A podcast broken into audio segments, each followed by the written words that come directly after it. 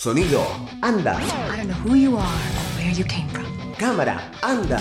You ever dance with the devil in the pale moonlight? Esto es You can't handle the truth. Acción BSO. Banda sonora original. What's your favorite scary movie?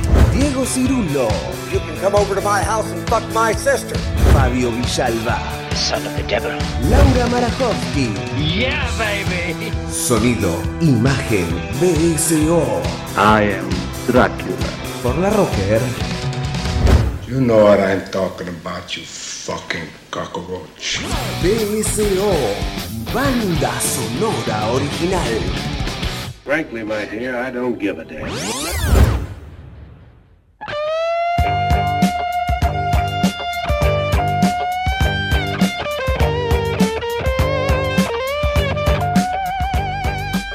Señoras, señores, bienvenidos a una nueva edición de Banda Sonora Original. Suena las hermosas Heart, ¿sí? Este, como cortina de comienzo de esta nueva entrega acá por la Rocker, porque tenemos un programa más que interesante y muy especial, ¿sí? Este, el programa se llama En la Ruta del Crecer, ¿sí? Este, y va a tratar algunos temas que tienen que ver con este, los pasajes de la niñez a la adolescencia, de la adolescencia a la adultez, este, cosa que nos gusta mucho en este programa y que ya algunas veces hemos tratado, pero ahora tenemos películas muy específicas que tienen que ver con todas estas cuestiones relacionadas con este, momentos especiales de la adolescencia, etcétera, etcétera, etcétera. Em, como es un programa muy especial, tenemos un invitado de lujo, ¿sí? Primero está Fabio Villalba, ¿sí? Que viene de acá a decir cosas, no sabemos qué. Sí, pensé que ibas a decir que vengo de muy lejos, pero no, la verdad es que vengo de Vengo de muy lejos a vivir aquí. Eh, Sí, este, en la casa que está detrás Sí. del río, decía una, una gran banda. Eh, ¿Qué tal? Eh, Muy bien. y por otro lado, así va a ser todo el programa de hoy. eh, por otro lado, tenemos al invitado de lujo. Tenemos al amigo Emilio París. ¿Cómo le va, París? Eh, la verdad que muy bien, gracias. ¿Alguien me puede explicar qué hace París acá? Eh, sí, claro, vamos a hablar de un tema en el que París es especialista. Muy bien. Este, ha vivido rodeado de adolescentes, de púberes. Es cierto, porque el señor es docente. Así. Eh, así es, así es. eh, así que me convocaron acá, no sé bien qué vengo a hacer. Ah, bueno. Sabe Villalba, pero usted no sabe. claro. Muy bien, señores. Como siempre, esto siempre fue así. Claro. Eh, cabe destacar que el señor París es otra de. La, la otra mitad, digamos, ¿sí? De McFly, ¿sí? Aquellos que se encargan, por ejemplo, de hacer los hermosos cuadernitos que todos los fines de mes nosotros sorteamos este, con los oyentes este, en los especiales de autores. Antes de arrancar, vías de comunicación: 11 32 83 98 22, mensajes arroba larrocker.com.ar y si no, nos buscan en Facebook como BCO La Rocker o en su defecto Twitter, si tuviera Marajowski por acá diría Twitter, este, y sería arroba BCO La Rocker. Señores, primera película de la noche. Dígame, Villalba. Si, yo estuviese en la costa, que no estoy, pero si estuviese, ¿qué, qué podría hacer para escucharnos? Mire, muchas cosas, puede prender la radio, este, y ahí busca FM Bunker, ¿sí? Y seguramente va a estar BCO sonando como en este momento. O sea que podría yo irme hasta la costa, escuchar Bunker y me escucharía. Eh, le va a ser un poco difícil porque no va a llegar. Ah, no es como la de Lynch. No, no, no, esa que yo estoy en su casa en este momento. Sí, los- los- igual los eh, radioescuchas no entienden nada. Y le hago una pregunta, Pero- si yo voy al futuro, ¿esto lo puedo escuchar después? No. Y en el futuro seguramente que sí. Qué joya. Y porque va a estar guardado. Usted entra a bcoradio.com.ar y ahí va a estar el programa. Maravilloso. ¿Eh? Bueno, arrancamos con la primera película. Sí, ¿Les parece? Muy bien, señores. Año 1999, Las Vírgenes Suicidas, ¿sí? Una película que alguna vez en todas estas cinco temporadas de BCO hemos nombrado, algo hemos hablado. Este, creo que en personajes solitarios, creo. La verdad es que hace ya tanto. Este, pero vale la pena este, hablar de este largometraje de Sofía Coppola, ¿sí? Este, para los que no lo conocen, la hija de el gran Francis Ford, este, que ya tiene una carrera más que nutrida, este, de hace, ¿cuánto? 16, 17 años, por lo menos. Y esta película es de 1999. Sí. Está basada en una novela de Jeffrey Eugenides, o como se pronuncie, este, que es una novela que está editada en español por Anagrama. Y bueno, perdón, yo estoy tomando el mando, pero está París, así que No, me París. parece que yo no lo leí, no la leí la novela, vi la peli nada más. Bien. Vino a tomar la, café. pel- la película. la- Ok. Me voy a poner a trabajar, como siempre. por favor. La película cuenta la historia de una familia, en realidad, o más o mejor dicho, del mito alrededor de una familia que se construye, que es la familia Lisbon, y cómo en un vecindario esa familia toma notoriedad por el suicidio de una de las chicas inicialmente, de una de las hijas Lisbon, y luego el suicidio de las hijas restantes. Ujú. Exacto. Eh, es interesante. ¿Es ópera prima? Es ópera prima. Eh, es in- interesante cómo arranca Sofía Coppola, una película que por momentos. A ver, eh, porque encima se llama Las Vírgenes Suicidas, digo, es muy turbulento ya el, el- el título. Y la verdad que hasta muy avanzada la película no vemos nada demasiado turbulento, excepto hay una escena muy particular con un enrejado y demás. Pero todo el tiempo eh, Sofía lo que hace es cuidar, como si fuera mi amiga, ¿no? Sofía, amiga. Este, hace es cuidar eh, los cuerpos de los personajes, ¿no? Eh, está todo el tiempo esta cuestión rondando del suicidio, de la sangre, de la muerte, pero siempre hay como, no distancia, sino cuida el, el cuerpo, ¿no? Totalmente. Bueno, lo que sucede en la novela, que yo sí la leí a diferencia de París, es que en la novela, bueno, como trabajamos a partir de las experiencias de los vecinos, e- esa construcción de las chicas es mucho más etérea, de alguna manera, ya que todo es fuera de campo, todo es me dijeron que me dijeron, todo es rumor. En la película hay que trabajar un poco a contracorriente con eso porque tiene los cuerpos, inevitablemente, de las chicas, las cosas son un tanto diferentes. Pero es cierto que hay un, cuidado muy especial, sobre todo, obviamente, sobre las protagonistas, que son las hermanas Lisbon, y sobre todo Kirsten Dunst, que es, vamos a decir, la hermana principal. Sí, una Kirsten Dunst súper, súper jovencita. Este era una, una niña y no sé cuánto tendría, pero una, también una adolescente. 18 tenía en ese 18 momento. años. Sí.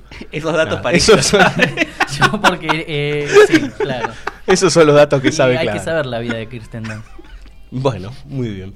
Eh, ¿Qué más podemos contar de las vírgenes suicidas? ¿Usted tiene algo Eh, que sí, decir? hay algo muy interesante de lo que estabas diciendo, que ya no sé qué era, pero... mm, ¿Y cómo es que- interesante? no, porque estos muchachitos que hicieron la banda sonora, estos de Air, Sí, que claro. son franceses, Sí. em, es una dupla.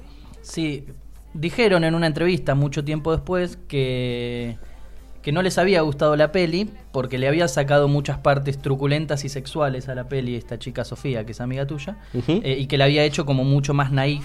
Entonces me parece que es interesante esto que decías, ¿no? Del- de las vírgenes suicidas como truculento y que realmente después la peli es un poco más tranquilita, digamos. Sí, tiene un par de escenas eh, que son muy intensas y muy fuertes. Particularmente hay una escena en un cumpleaños Sí. que es de temer, verdaderamente. Eh, pero también se construye todo desde fuera de campo. Eh, y es muy interesante. O sea, una de las chicas se decide suicidarse eh, y justamente lo que escuchamos es el ruido. Están todos ahí con el cumpleaños y demás, que también es bastante sordio ese cumpleaños, bastante artificial. En un sótano. Una cosa rarísima, muy particular. Toca la guitarra, creo, pero como todo está como muy ahí, muy ten- tenso. Sí, de hecho no queda claro si se están burlando o no de este chico con Con síndrome de Down. como... Parece que sí, es verdad, es verdad. parece que le dicen cantá. No sabemos si ahí hay como un jueguito perverso. Igual la- estas chicas todo el tiempo están en el límite de la perversidad y la inocencia. Es, es una cosa muy, muy particular, ¿sí? Eh, ¿Quieren escuchar música? ¿O tienen algo más para decir? No, eh, a mí lo único que me parece interesante también es que la peli se llama Vírgenes Suicidas y está como centrada, si quieren, en el personaje de Kirsten, que es la que no es virgen.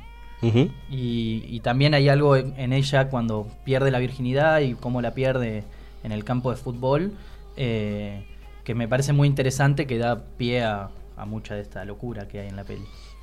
Eh, a- algo para destacar antes de ir a la música es que son todos rubiecitos.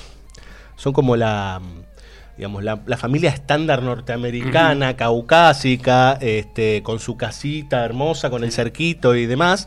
Este, inclusive la madre, que es Catherine Turner, si no recuerdo mal. Turner y el padre es James Woods. Sí, que también, ¿no? Como el padre típico, madre típica, este, súper ordenado, súper prolijos, pero detrás de eso hay este, cuestiones psicológicas y, cuestiones perversas bastante importantes. Sí, y, a- y aparece un tema que vamos a ver a lo largo del programa, que es eh, esta suerte de incomprensión o de diferencia de criterios en la brecha generacional que sea entre padres e hijos. Exactamente. Vamos a escuchar a los muchachos estos franceses que nombró el amigo París, ¿sí? Este, que son más que interesantes para... Han venido a la Argentina, han estado en nuestro país, eh, y por ejemplo han musicalizado el famoso Viaje a la Luna de Méliès, este, muy recomendable toda esa banda sonora que dura aproximadamente 20 minutos, creo. Sí, sí, por suerte es cortina. Bueno, se ve que a Villalba le gustó un montón. Eh, a continuación, entonces, Air con el tema High School Lover.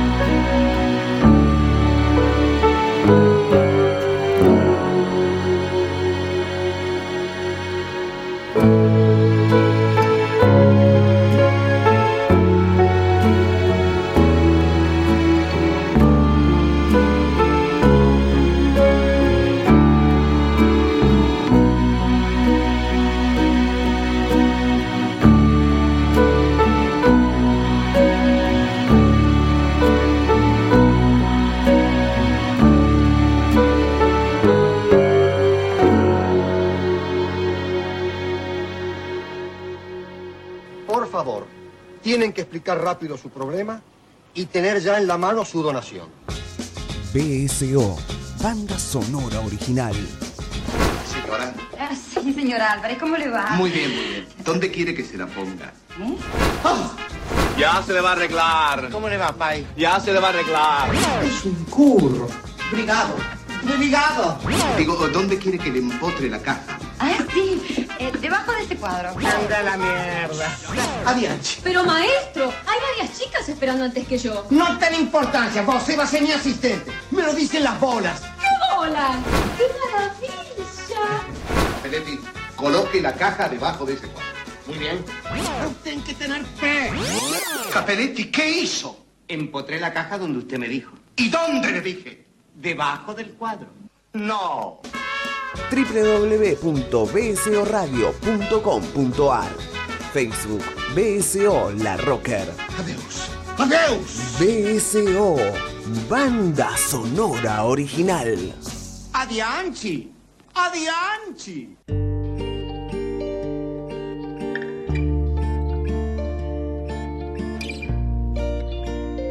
Bien, señores, segundo bloque de este programa tan especial que tenemos aquí en La Rocker junto al amigo Emilio París, este, y bueno, y a Fabio Villalba, obviamente, que es este el hombre importante del asunto. Aunque hoy me parece que el importante es París, pero bueno, qué sé yo. Me Eh, metí en un enredo, Pirulo, Sí, de golpe. después si quieren pelense. Este, mm, segunda película de la noche, Electric Children del año 2012, dirigida por Rebecca Thomas. Muchachos, ¿de qué va Electric Children? Eh, bueno, es, un- es una peli un tanto extraña. Eh, de una comunidad, ¿cómo, ¿cómo le podemos decir a esta comunidad? No, es una comunidad de mormones fundamentalistas que viven en un pueblito cercano a Las Vegas, un tanto alejado, pero ahí nomás de Las Vegas, donde tenemos a una protagonista, que es Rachel, que ¿qué le sucede, París? Eh, bueno, Rachel cree en toda esta cuestión religiosa que le trae su padrastro, vamos a decir, y, y considera que es este, embarazada por el mismísimo Jesús en, por medio de un cassette azul. Un cassette de audio, un TDK. Eh, Sí, no sé si era TDK, no, creo que no consiguieron el auspicio de TDK. Auspicia. sí. Eh, Bueno, podemos nombrar, TDK no, no hace más cassettes, chicos. ok. No sabemos. Bueno, bueno, ahora, ahora vuelven. Vuelven en formato de cassette. Formato Eh, de fichas. Eh, Bien, perdón, lo que le sucede a Rebeca es que ella encuentra. No, a Rebeca no, Rebeca es la directora. Lo que le sucede a Rachel Son todos es amigos. que sí, que encuentra en este cassette eh, una canción de rock y entonces se siente como poseída y de hecho empieza como a conocer eh, la música y empieza a, a bailar eh, al momento que conoce esta hermosa canción. Sí, es una grabadora don- donde reproduce el cassette, es una grabadora que tienen para grabar las entrevistas, los mormones, que por la comunidad les exigen que a partir de los 15 años graben todas las entrevistas, eh, porque el padrastro es como el jefe de esa comunidad, que es Billy Zane, que Billy Zane eh, yo creo que es la actuación y, la y el carácter físico más parecido a Rolón que vi en mi vida. Creo que está, está basado. Está basado en Rolón, es lo más creepy que vi en mi vida. Discúlpeme, Billy Zane es el de Titanic, Titanic. claro, el de las cejas. bien. Entre otras pelis. El fantasma. Sí, sí, el fantasma, claro. Sí. fantasma que desapareció, pero sí, bueno. sí, pasó a otro plano. Este, y entonces en esa grabadora escucha una versión de un tema de Blondie y como dijo Emilio, este, cree estar embarazada por Dios, una concepción inmaculada, como la de la Virgen María, y va en busca de esa voz, va en busca de del, del que supone que es eh, el padre de su hijo. Es interesante que el pueblito o la comunidad esté cerca de Las Vegas, digamos, ¿no? Sí. La ciudad de la- del pecado, de la lujuria, digamos, este, como todo lo que se concibe, una ciudad que encima es artificial, porque Las Vegas fue una ciudad inventada en el medio del desierto. Totalmente, sí, está diseñada para eso. Y esa con- contraposición se pone en juego porque Rachel llega hasta Las Vegas y allí conoce a un grupo de, de rockeros. Entre ellos está Rory Culkin, que es el hermano De Macaulay. Ajá, de Macaulay, que por ahí lo tienen de Screen 4 al hermano. Tiene un, un par de, pe- de películas independientes también este, muy importantes. Y lo sorprendente es que aquella voz que ella creía que era del padre de, de su hijo, en realidad vamos a decir que es del abuelo de su hijo, porque la voz que escucha es de un señor que le grabó ese cassette a su madre cuando eran novios en la juventud. O sea, ahí se abre un, un, este, una ramita de la trama donde pareciera que hay un, un- un otro padre, digamos, Claro. dando vueltas, ¿no? Exactamente. Ella de alguna manera conoce a su familia, no recompone esos lazos porque la madre está en la comunidad mormona y, y se va a quedar ahí. Pero de alguna manera ese viaje le, le permite tomar decisiones con respecto a lo que va a ser su propia familia, ya con Rory cuidando al hijo que va a tener. Muy bien, ¿París tiene algo más que acotar? Eh, no, que me parece interesante de Rachel cómo va en la búsqueda de una guía, digamos, más que del padre. Ella empieza como a buscar esta guía, si se quiere, espiritual, pero que también es como digna de la adolescencia, de empezar a buscar estos modelos. y de encontrar esta cuestión de como el, el referente, digamos, ¿no? ¿Quién es el que me puede llegar a guiar? Cabe destacar que siempre se habla de esta cuestión de la adolescencia, de que uno no tiene un rumbo este, bien marcado. Es de los momentos de, donde uno está más desorientado, donde empieza a preguntarse cosas, donde no sabe bien para dónde ir. eh, y entonces esta cuestión de encontrar la guía espiritual, en este caso, ¿no? Este, es lo que eh, comúnmente se entiende como esto de el, el- el- el lugar a seguir, ¿no? Como el, el- no sé cómo se, se diría en inglés, el spot, digamos, ¿no? Como el punto ese, que puede ser la referencia hacia el camino del crecer, bien como dice, o en la ruta del crecer, que dice el título del, del programa de hoy. Está todo pensado, Cirulo. Muy bien, como está todo pensado, también está pensado el tema que viene a continuación. Hablaba recién el amigo Villalba, si no recuerdo mal, de un tema de Blondie. Así ¿sí? es, una gran canción de Blondie. Sí, señor, que suena en una película de un gran amigo nuestro, Sí, totalmente. ¿eh? del señor Aponte, Nicolás Aponte, ¿eh? en la película Idilio, pero la canción es bastante anterior, ¿sí? Y esta versión que vamos a escuchar a continuación es de una banda que se llama Flowers Forever. Así es. Muy bien, señores. A continuación, entonces, este hitazo. ¿Lo querés presentar vos, Parij? Eh, si quieren lo presento porque particularmente yo lo conocí con esta con esta película el tema, entonces Ah, sos como Rachel. Ah, es al revés. ¿Conociste Claro. el cover antes que el original? Exacto, y de hecho me costó encontrar eh, de quién era porque encontraba uno hecho por Blondie que no es igual. Este, y ese covers antes de que salga la peli. Pero bueno, Bueno, este, después de este momento de, de, no sé... Hilarante. de- sí, yo no sé si es hilarante, es de- problemático. Eh, el amigo Parij va a presentar... Antes quiero agregar que esta cuestión de no poder encontrar una canción y, y ese tipo Es de vericuetos van a ser importantes en el próximo bloque. Muy bien, señores. Entonces vamos en busca de la canción perdida. Pero ahora, por ahora tenemos una, ¿no, Parij? eh, sí, correcto. eh, Hanging on the Telephone de Flowers Forever. I'm in the phone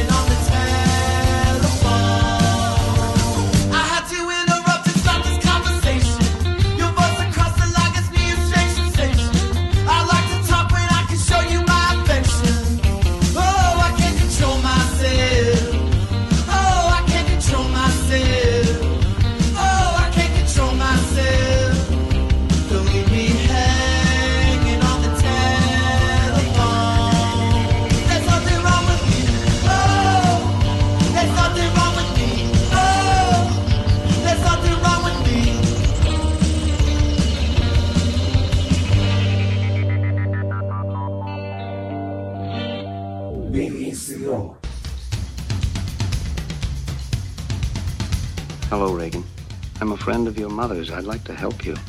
Well, then let's introduce ourselves. I'm Damien Karras. And I'm the devil. Banda sonora original. If you're the devil, why not make the straps disappear? That's much too vulgar a display of power, Karis. Your mother sits here with his Karis. Would you like to leave a message? If that's true, then you must know my mother's maiden name. What is it?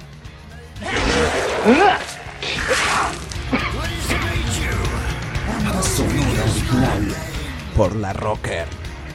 An excellent day for an exorcism.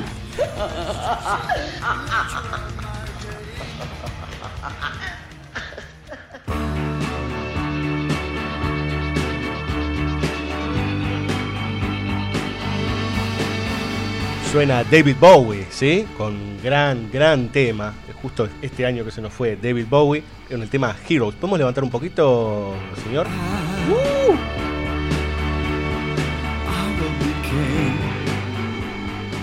No es gratuito que suene justamente este, el maestro, porque es esta cortina es parte de la banda sonora de The Perks of Being a Wallflower del año 2012, eh, dirigida por Stephen Bosky. Puede ser, está bien pronunciado, muchachos, porque tiene un Shbosky. ¿Shbosky? Como lo pronuncias vos, es como lo vamos a pronunciar nosotros durante el bloque. Si nos sale. Bueno, Stephen Shbosky.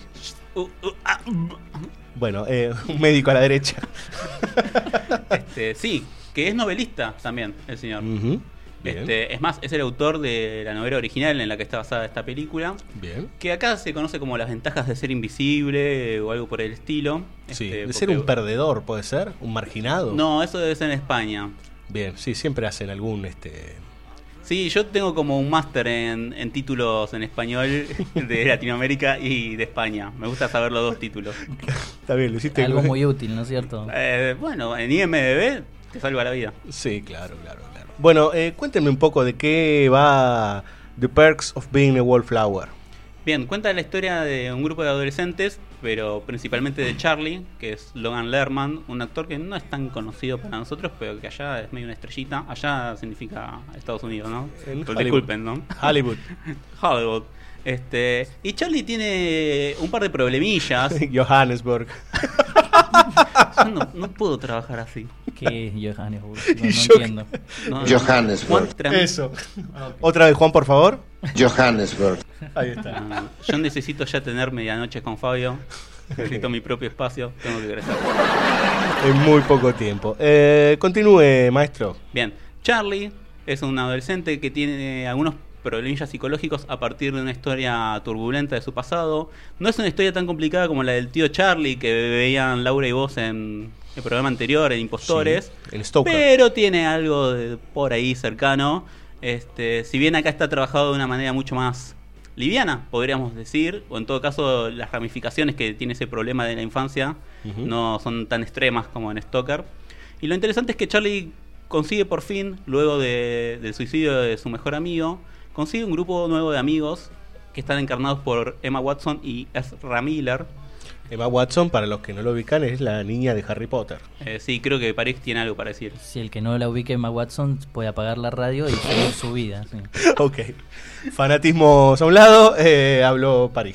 Claro. Eh, sí, Emma Watson se hizo muy conocida por Hermione, es el personaje de justamente de Harry Potter. Hermione. Bueno, o como, sí, también, Schbosky. Lebowski. el, el The Big Schbosky. Bien. Lo interesante es que en una noche que salen, estos muchachos tienen una situación con una canción que es lo que me refería en el bloque anterior, que por ahí puede expandir un poco Emilio.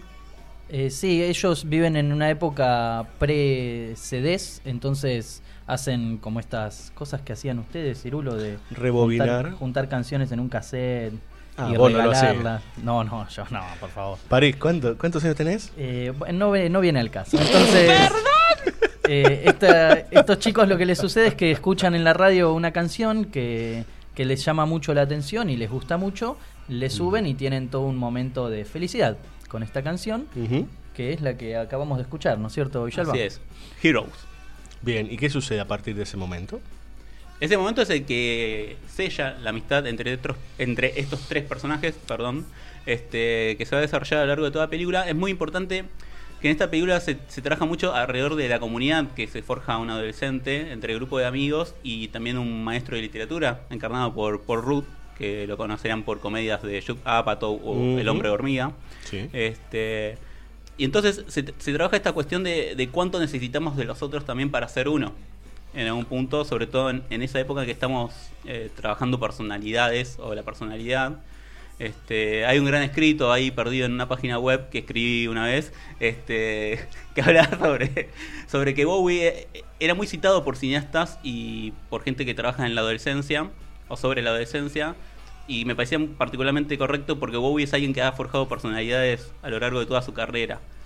Y es que, a ver, Bowie encima surge en una época, surge en los años 60, en donde se estaba forjando un cambio muy importante a nivel mundial, digamos. Eh, fue verdaderamente un quiebre en el siglo por la aparición de muchos sucesos históricos y a la vez estilísticos. ¿sí? Bowie fue el, el puntal de una cantidad de, encima de músicos, si querés, de músicos sajones, que revolucionaron en muchos sentidos la música, ¿sí? Sí. desde, desde, eh, de- inclusive desde la psicodelia, este, desde las búsquedas formales muy, muy distintas a lo que venía siendo, por ejemplo, el típico rock.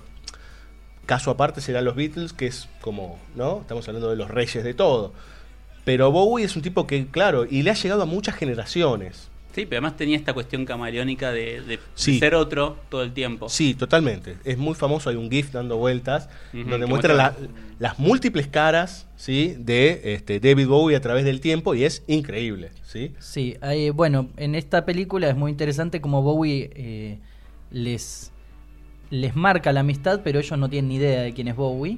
eh, y entonces, finalmente, como la búsqueda en un punto también de él, de Logan Lerman o Charlie, es que realmente termina encontrando la canción y se da cuenta que es de Bowie y se la regala a Emma Watson como, como despedida también. Es parecido a lo que te pasó vos con el tema de Hanging on the Telephone. Sí, increíble. ¿Te cambió la vida? La verdad que sí. Llegar aquí me cambió la vida. Este, podemos agregar un- así una pastillita de, de info. No, que chicos, pastillitas no. No. Todavía. Este, Todavía.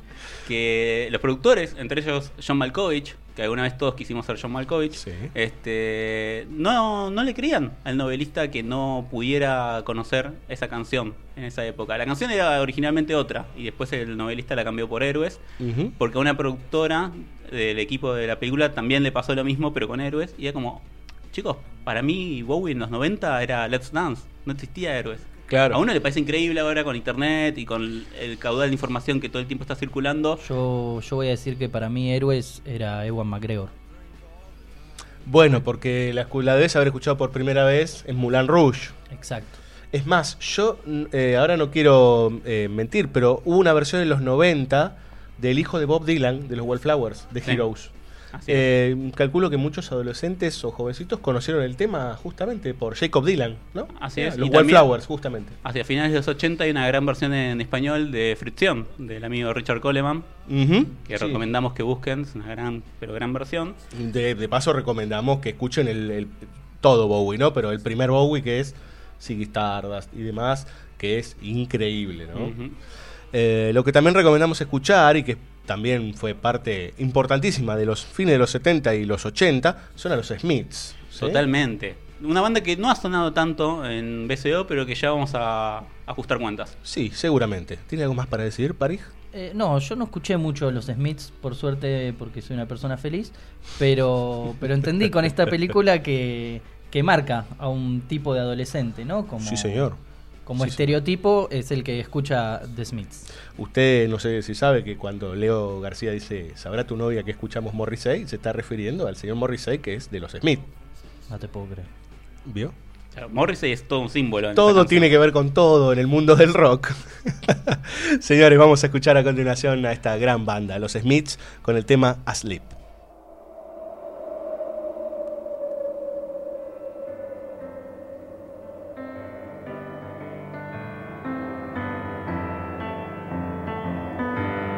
Sing me to sleep, sing me to sleep.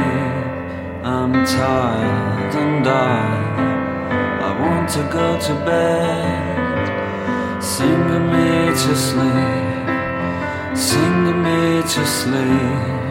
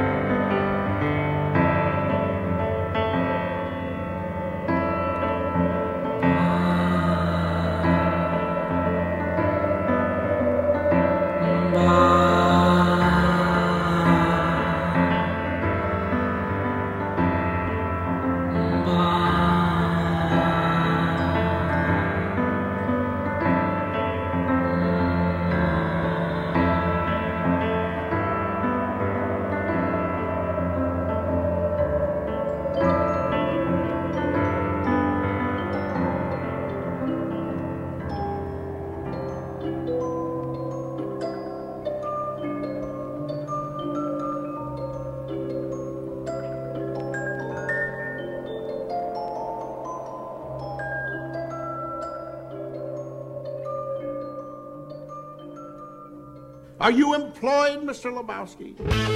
BSO. El cine habla. Wait, wait, let me let me explain something to you.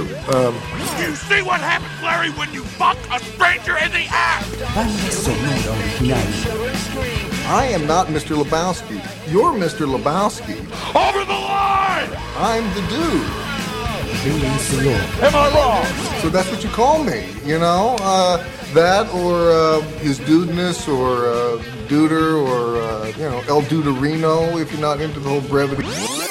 Fucking Nazis. They were Nazis, dude? Oh, come on, Donnie. They were threatening castration. bsoradio.com.ar Por la Rocker.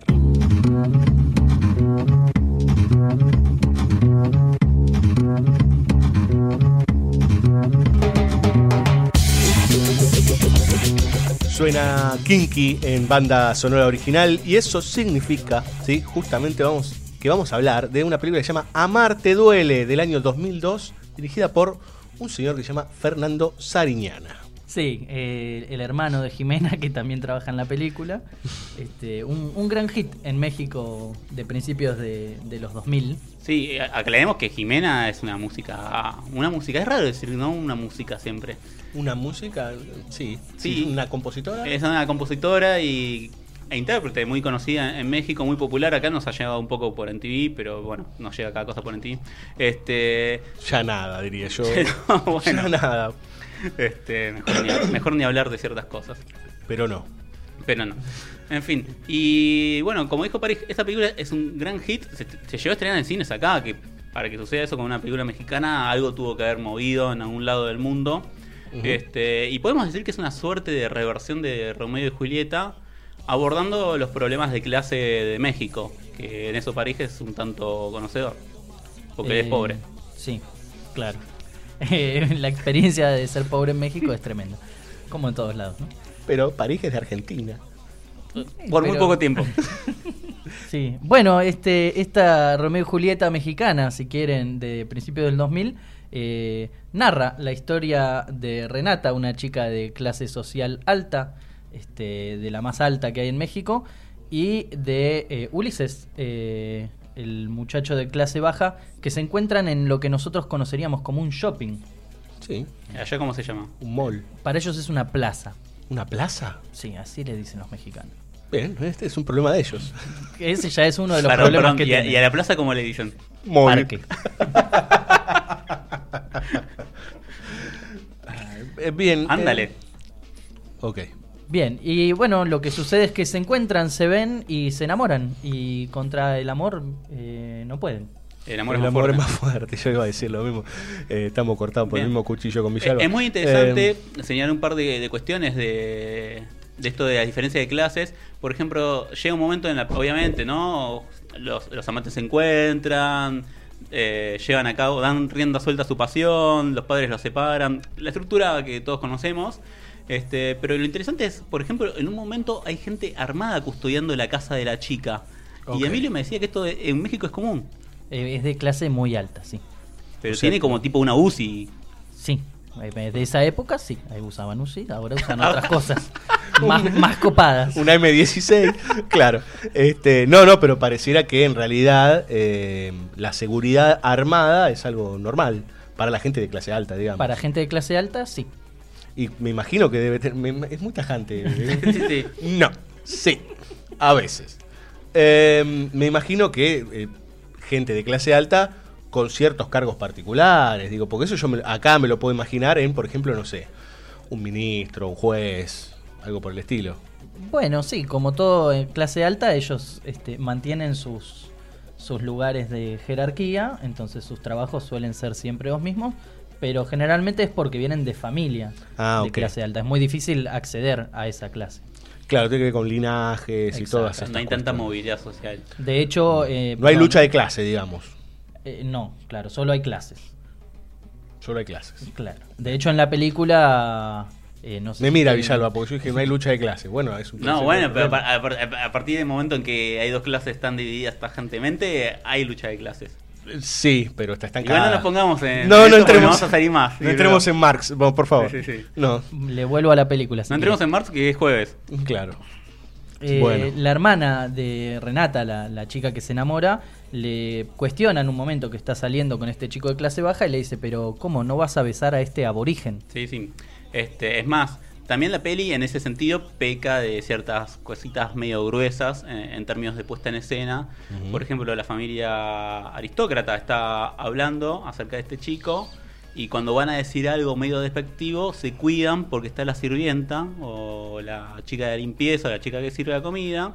Y el director, en vez de contemplar, ver toda esa situación en, en un solo plano y testimoniar esta situación familiar, lo que hace es que cuando dicen la palabra que no deben decir, pone un plano de la sirvienta como para dejarnos en claro, ¿no? Que, que está hablando de esa clase social. Es por si no estabas entendiendo, Sí. Por las dudas. Pero fuera de esos rasgos, la verdad es que a mí me sorprendió particularmente. Yo nunca había visto a Marte Duele y la vi obligado por París. Y debo decir que, que es una peli que está bastante bien. Y que llega a lo que tiene que llegar para estar acá en banda sonora original. Muy bien, señores, vamos a escuchar música, ¿sí? De Amarte Duele, de Fernando Sariñana. Em, Natalia y la Forquetina. ¿Usted sabe algo de estos muchachos? Eh, Bueno, sí, es Natalia Lafourcade y con su banda de ese momento, que era Y la Furquetina, eh, que hacen un tema maravilloso que, que yo creo que deberíamos cantar. Bien, em, no, la técnica no da. Este, no tenemos este, la, la cuestión de poner la música y cantar y hacer el karaoke y demás. Este, pero le prometo que en algún momento, cuando usted vuelva de tierras norteamericanas, este, lo hacemos. Perfecto. Muy bien, señores, a continuación entonces Natalia y la Forquetina con el tema En el 2000.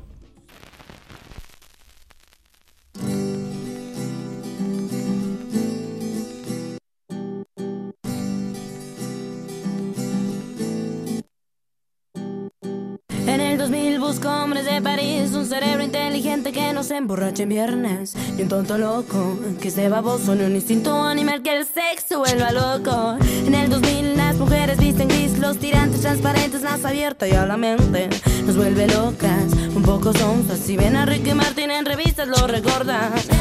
Pero el planeta gira, gira a la derecha. Cada vez ya la noche es más tibia, sin amor se enfría. Tengo nombre ni a García, me siento tan vacía. A ver, a ver, ¿qué pasa en el siguiente día?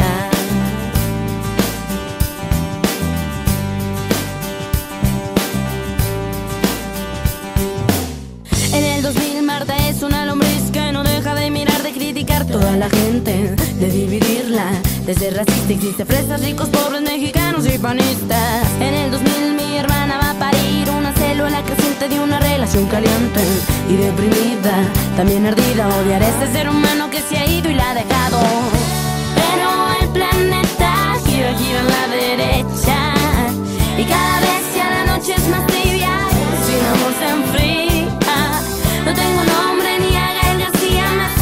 tan vacía. A ver, a ver, ¿qué pasa si yo digo ya no soy, ya no soy la infantil criatura, la inocencia se acabó. Eh, ya no soy, ya no soy la de ese cuerpo extraño, ahora siente el corazón. Eh, ya no soy, ya la infantil criatura, la inocencia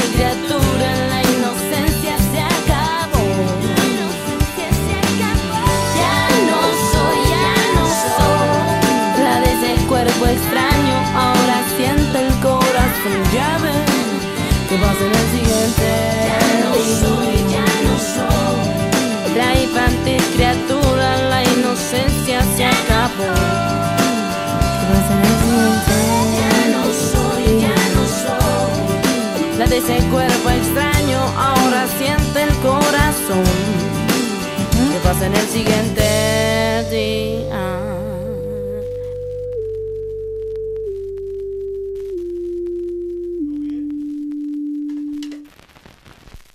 Sonido, imagen, BSO. Banda sonora original. ¿Te gustan los tipos a vos? Yo no soy ningún delincuente. No, claro, perdona. Una plancha de estampillas de la República de Weimar. Bueno, ¿no cogerías un tipo si te ofreciera 10 mil dólares? ¿No? 10 mil, buena guita. ¿Qué mierda querés que te firme un pagaré? ¿Y si te diera 20 mil? BSO. Yo cualquier cosa te contacto. Dale. 500 millones de dólares. Vale 500 millones y tiene un joven. ¿Y qué es? BSO. Entre nosotros los delincuentes la cosa funciona así, de confianza. 50 mil dólares. No. 500 mil. ¿Te das cuenta? Putos no faltan, lo que faltan son financistas. www.bsoradio.com.ar Facebook BSO La Rocker.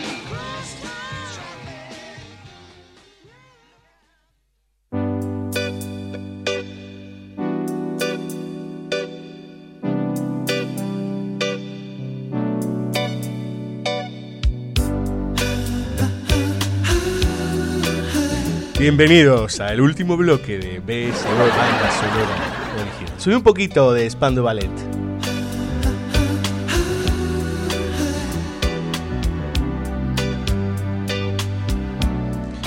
¿Por qué suena esta banda con el tema True? Bueno, porque vamos a hablar de un clasicazo del año 1984 dirigida por John Hughes, ¿sí? Un tipo que ha sido un referente para los que fuimos niños y para los que han sido adolescentes en la década de los 80, para los que vinieron después también, pero bueno, este, algunos hemos Que vivido estrenos en VHS, claro.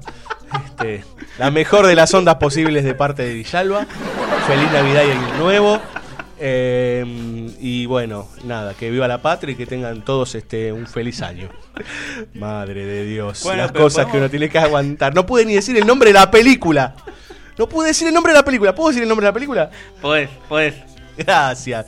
John Hughes dirige en 1984 Sixteen Candles, ¿sí? Eh, Se busca novio. Se busca novio, se le puso en nuestro país, en el habla hispana. Este, y es, yo diría, uno de los grandes hits de este director. Sí, convengamos que podríamos decir que así como Willard llegó hasta Kurt, llegó hasta el padre en Apocalypse Now, nosotros a través de este, de este programa, no se rían, este, llegamos al padre de las películas de adolescentes que yo ¡Qué barbaridad! Bueno, yo voy a seguir con mi teoría. Siga, Este, siga.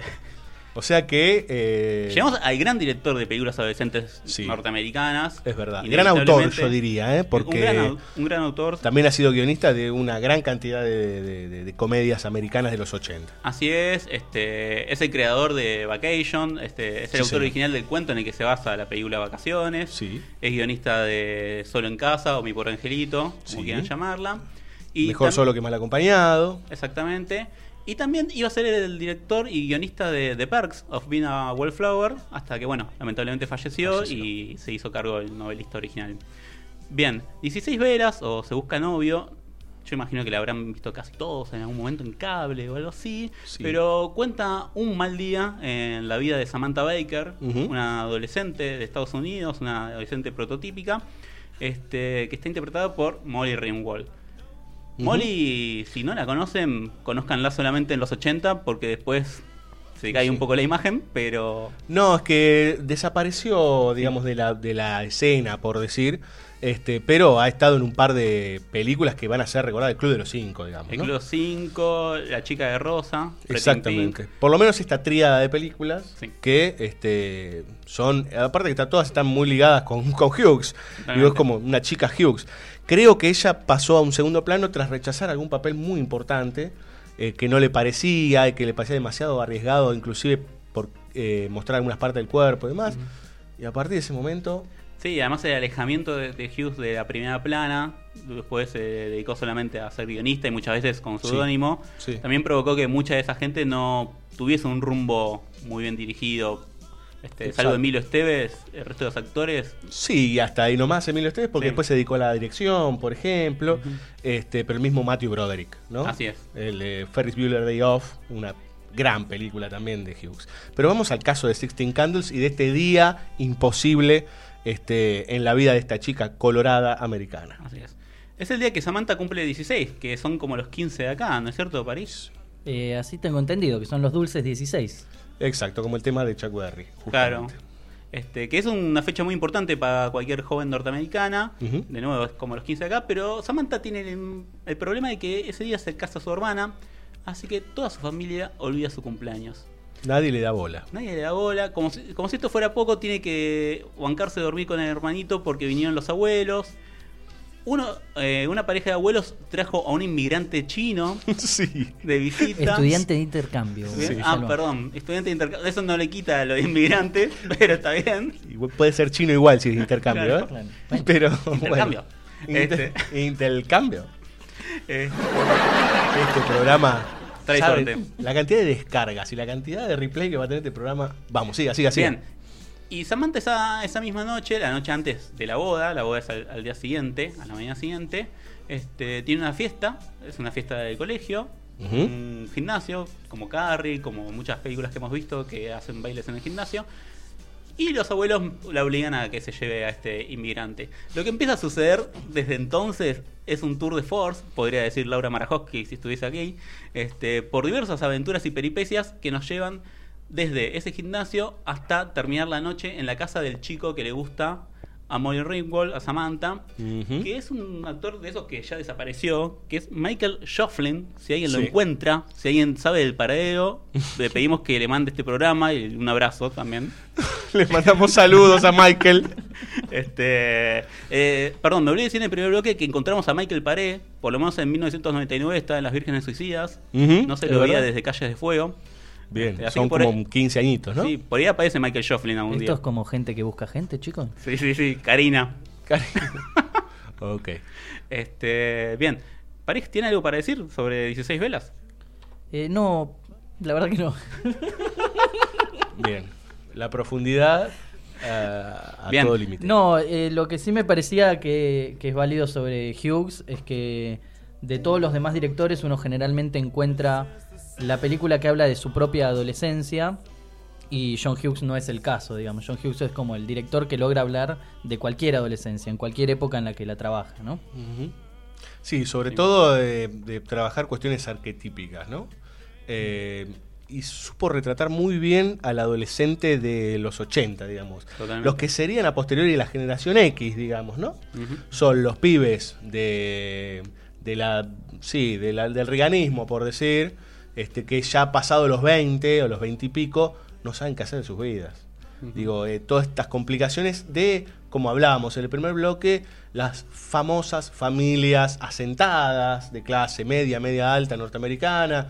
O vo- volveríamos otra vez a lo mismo del American Way of Life, etcétera, etcétera. Este, y estaría muy bien retratado luego con Generación X, la película este, de primeros años de los 90, si no recuerdo mal. Sí, en ese sentido eh, hay dos cositas de Hughes para mencionar. Una en relación a esta, que es que en las películas de Hughes se habla, se habla mucho de la época, está muy presente la época en la que suceden las películas, pero además son los jóvenes que, que crecen con las mismas películas con las que crecimos nosotros. Claro. Yo un poco en realidad de refilón, pero digo, son, son, los- son la gente que va a ver volver futuro, digo, está, uno está viviendo esa misma época que los personajes y eso es como muy importante porque hoy en día no hay tanta referencia o por lo menos no hay tanta referencia cinéfila en el cine mainstream hoy en día.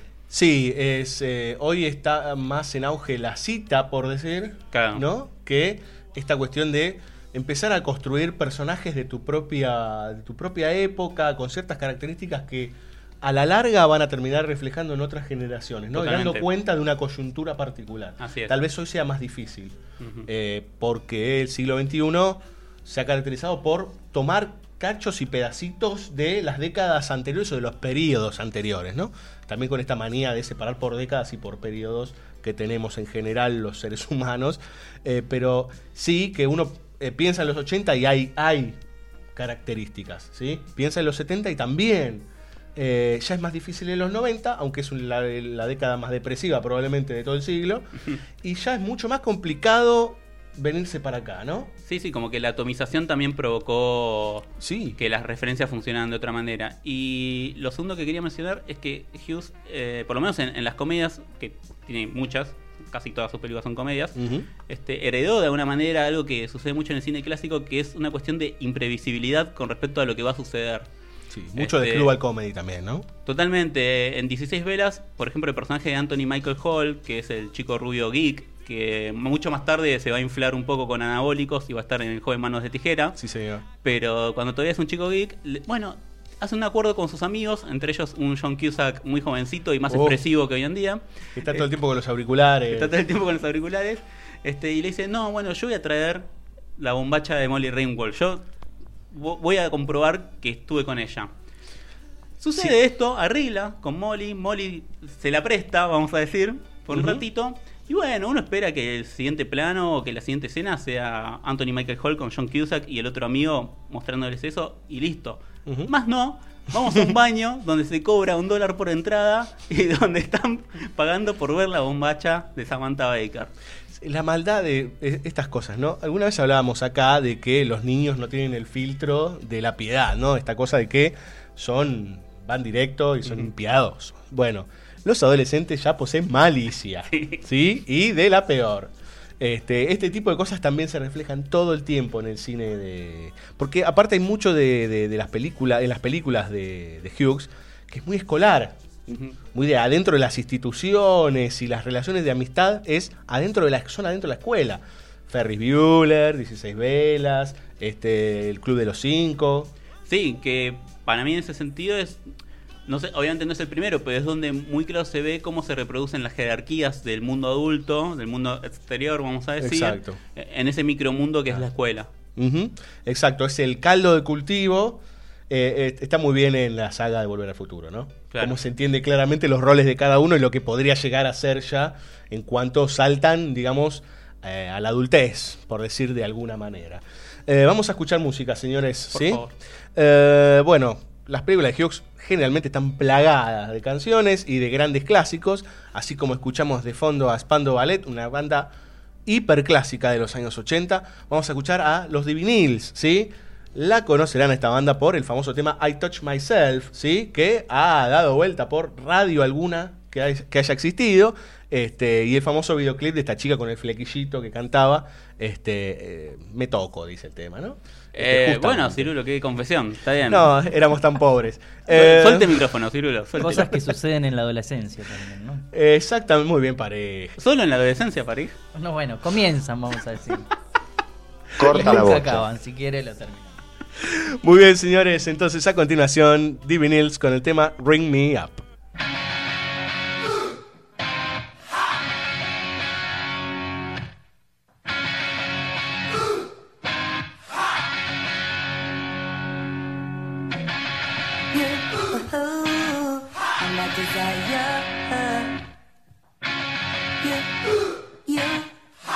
I'm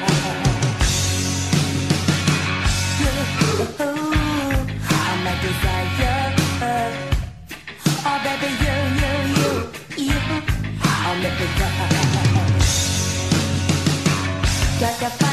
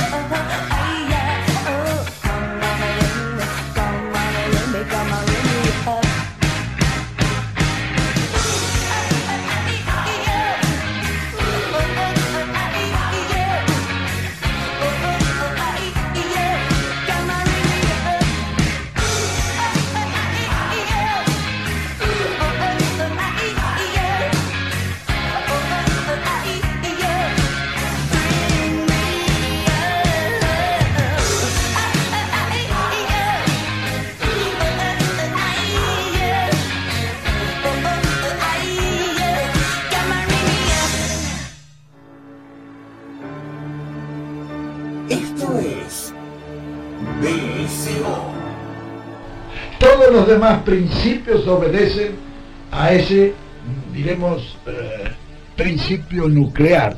En la organización de todas las cosas eh, es nuclear. Es nuclear la organización del microcosmos. Y es también nuclear la organización del macrocosmos. Banda sonora original.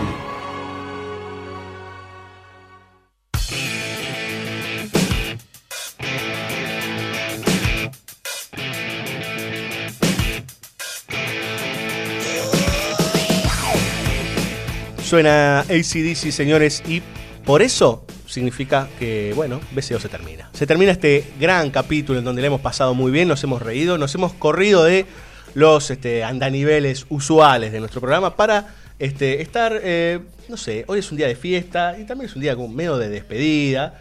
Este, porque bueno, tenemos al amigo París acá que lo queremos mucho y que es este, muy importante para nosotros que haya compartido el espacio. Pero voy a cederle la conducción por un rato, ¿no? Al amigo Fabio Villalba.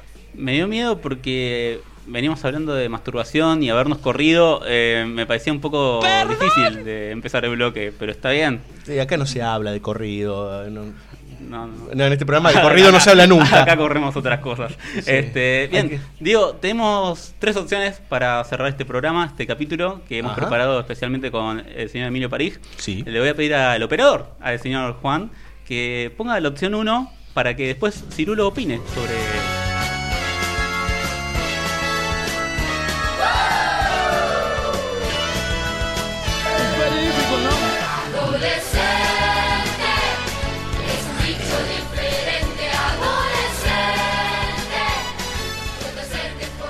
Eh, debo decir que me siento un ignorante absoluto. Eh, ¿Qué es esto?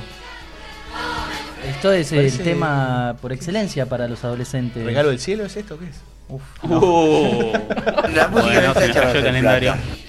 Esto es chiquititas, que no recuerdo la formación exacta de este chiquitita. No, no, eh, yo quiero creer que esto es temporada 1999. Debe ser la quinta temporada de Chiquititas, aproximadamente. Ok. Este, season, ¿no? Five season. Es cualquiera. Este, bueno, no le gustó mucho a Ciru esta opción. Vamos Sí, con la opción sí. 2, por favor, Juan. Para los que ya tocaron fondo y sienten que ya perdieron todo.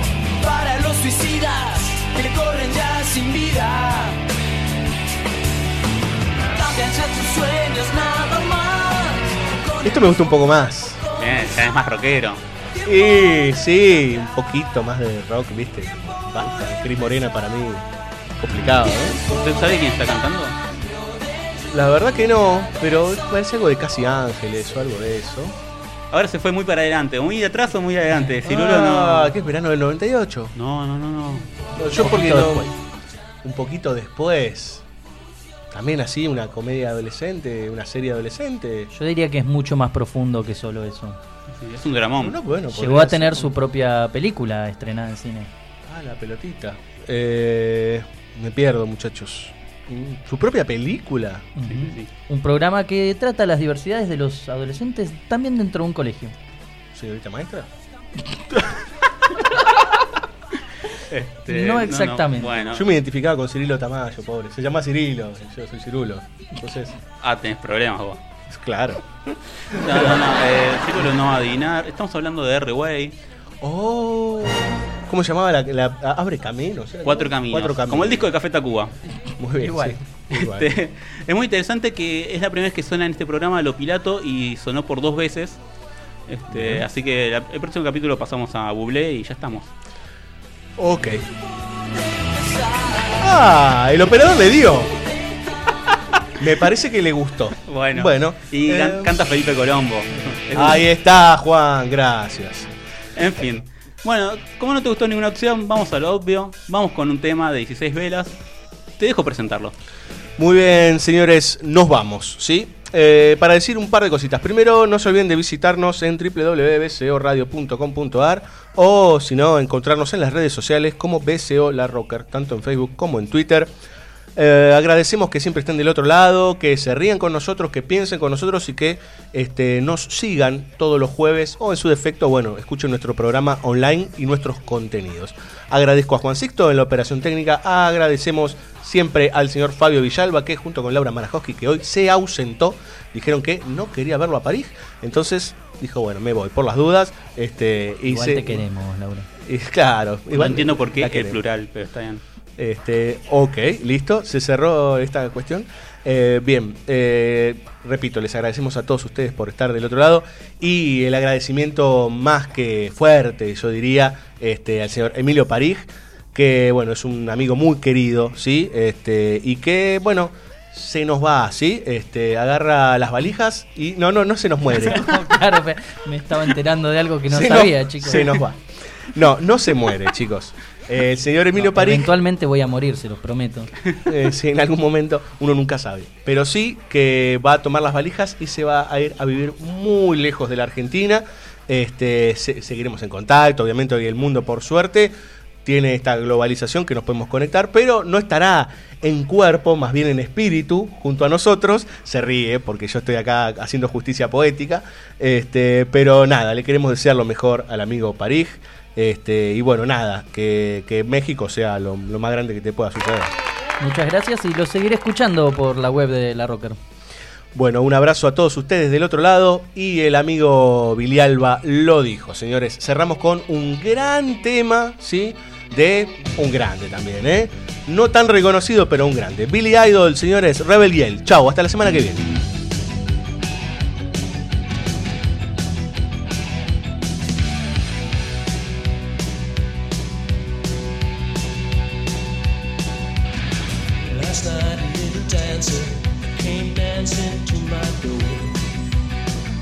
Last night